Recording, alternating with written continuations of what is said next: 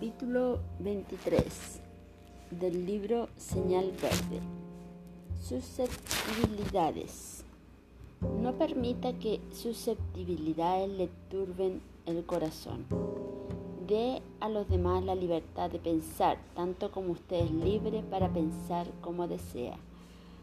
Cada persona ve los problemas de la vida en ángulo diferente. Muchas veces una opinión diferente de la suya puede ser de gran auxilio en su experiencia o negocio, si usted se dispone a estudiarla. Las susceptibilidades arrasan las mejores plantaciones de amistad. Quien reclama agrava las dificultades. No cultive resentimientos. Ofenderse es un modo de perder las mejores situaciones. No se aborrezca coopere.